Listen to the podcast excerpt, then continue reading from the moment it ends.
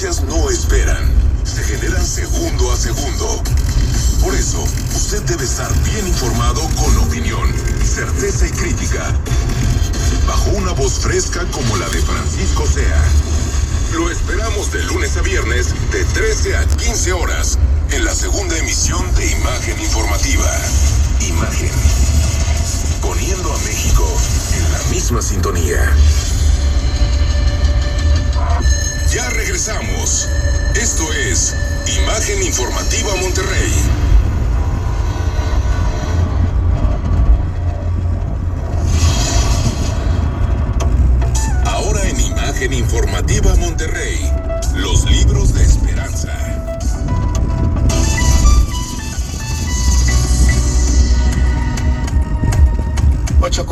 Con 33 es martes y tenemos una cita como todos los martes con Esperanza Buen Rostro. Esperanza, buenas noches.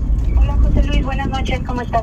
Muy bien, ¿cómo estás? Qué gusto escucharte y listos para que nos cuentes eh, el día de hoy, eh, pues eh, de una autora. Me decías, de, entrada me decías, es mujer y esa parte me gusta. Sí, es, te voy a hablar de Patricia Laren Curry. Ok. Ella es una escritora nacida en Tamaulipas. Pertenece al Sistema Nacional de Creadores y ha publicado varios libros de cuentos y tiene tres novelas.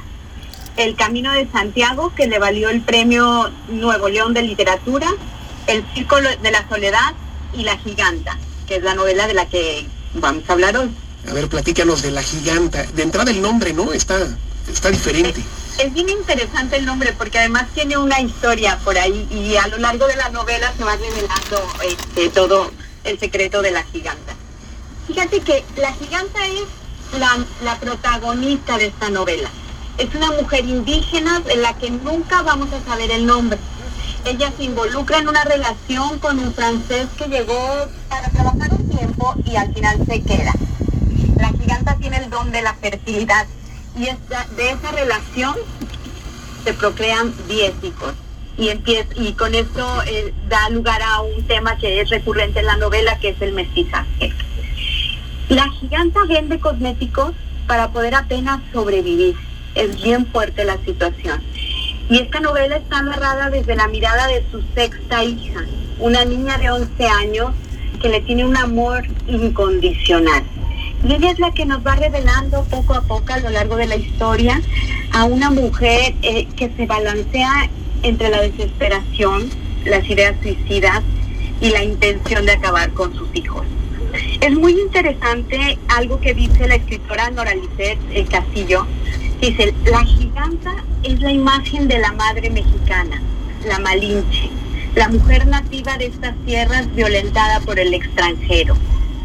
La giganta es México, digamos, madre de todo y sobrepasada en lo más profundo de su ser. Es bien interesante lo que hace Patti Lauren con esta novela, porque la giganta representa la desmitificación de la madre eh, como tabú, que sucumbe ante las adversidades y se somete al dominio del padre. Ella no es abnegada y los maltratos que sufre no quedan impunes. Yo estoy de acuerdo con esto que dice Nora Lisset, porque es una forma de ver a la madre de manera diferente. Estamos acostumbrados a verla sumisa, con un amor incondicional, una paciencia. Y aquí nos muestra la sombra, el lado humano, el lado oscuro de una madre rebasada por sus circunstancias. Una mujer que podría ser cualquier mexicana, hundida en la pobreza, en la desesperación. Y no se puede juzgar, es difícil, para mí por lo menos es difícil juzgar a- al personaje de la giganta desde una posición que pudiéramos decir privilegiada. Porque al final de cuentas muchas madres ti- tienen que sortear día a día todo lo que sea necesario para sacar a sus hijos adelante sin apoyo.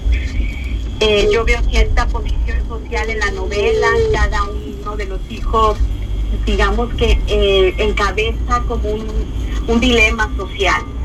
Se abordan muchos temas como la violencia familiar, el abandono, el abuso. Sí, cada hijo posee como un sello distintivo. Oye, te, te entendí, Esperanza, eh, donde te refieres a que quiere ella acabar con sus hijos también. O sea, es un dilema también muy fuerte. Sí, lo quiere matar a todos. literal. Ok. Desde el principio de la novela ella lo plantea, pero es aquí viene como lo magistral de la escritura de Patricia Lauren. esta forma en la que ella intenta reiteradamente eh, matarlos está escrita con un sarcasmo y un humor negro impresionante. Eh, en la novela son los hijos los que se hacen cargo de la giganta y sin proponérselo le van a dar como una lección de amor y valentía. Van a enfrentar como la vida desde su trinchera. Eh, al final de cuentas es muy inspirador porque ellos logran sacar de esta, de esta situación que viven tan de abandono tan terrible y con toda su inocencia e ingenio, eh, que en el más sentido y puro sentido de la palabra, ¿no? Al final no importa su situación desesperada logran vencer absolutamente todas las adversidades, dándole a la misma giganta esta lección de amor y de, y de valentía, ¿no? Fíjate que leer a Patti Lauren no es fácil, pero es una experiencia que no te va a dejar indiferente. Puedes amarla o puedes odiarla. Pero en todo caso, sentirás en cada fibra de tu ser su contundente escritura. Patrick te mantiene a lo largo de, la lectura en una rueda de la fortuna emocional. Por momentos puede reírte, puede hacerte reír a carcajadas con su humor y sarcasmo y otras te hace sentir una angustia que verdaderamente se, te sofoca. Cada una de sus páginas disfrutamos de sus maravillosas metáforas. La novela está llena de simbolismos, de analogías y te invade todos los, los sentidos a la hora que la vas leyendo. Mira, de hecho, te voy a confesar algo. Estuve leyendo todas las reseñas de, que hacen en Goodreader y las, los fans de la de todo el mundo que tiene en su página de Facebook ya la están llamando a Patty Lauren como la giganta. A ella. ¿Es, autobiográfica, Esperanza? ¿Eh? ¿Es autobiográfica? Fíjate que ayer hablé con Patty y su respuesta es muy interesante porque me dijo tal cual. Sí, es una novela autobiográfica desde el punto de vista de las emociones. cada, el escritor o, la parte que ella narra es yo tengo que hacer como una evocación de muchas emociones para poder recrear todo lo que estoy escribiendo. No les voy a decir más, ahí se los dejo, porque hay que leer a Patti Lauren. De verdad es magistral en su manera de escribir.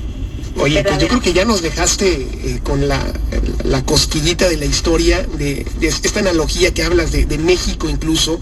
Creo que es bien interesante y, lo más padre de una autora, pues eh, prácticamente aquí, si me dices que es de Tamaulipas, te diría regia, aquí muy, muy cerca de nosotros. Tiene mucho tiempo aquí.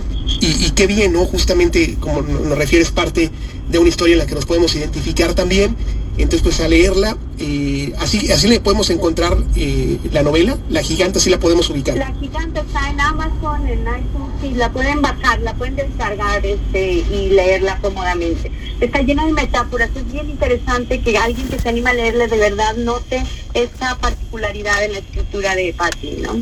Pues muy bien, Esperanza, creo que nos dejaste, insisto, la, cosquillita para conocer más de esta historia y, creo que pues es, por demás interesante eh, acercarnos a muchos autores. Pues da un abrazo, bonita noche, Esperanza, un gusto escucharte y atentos al próximo martes. Claro que sí, mucho gusto saludarte, José Luis, hasta luego.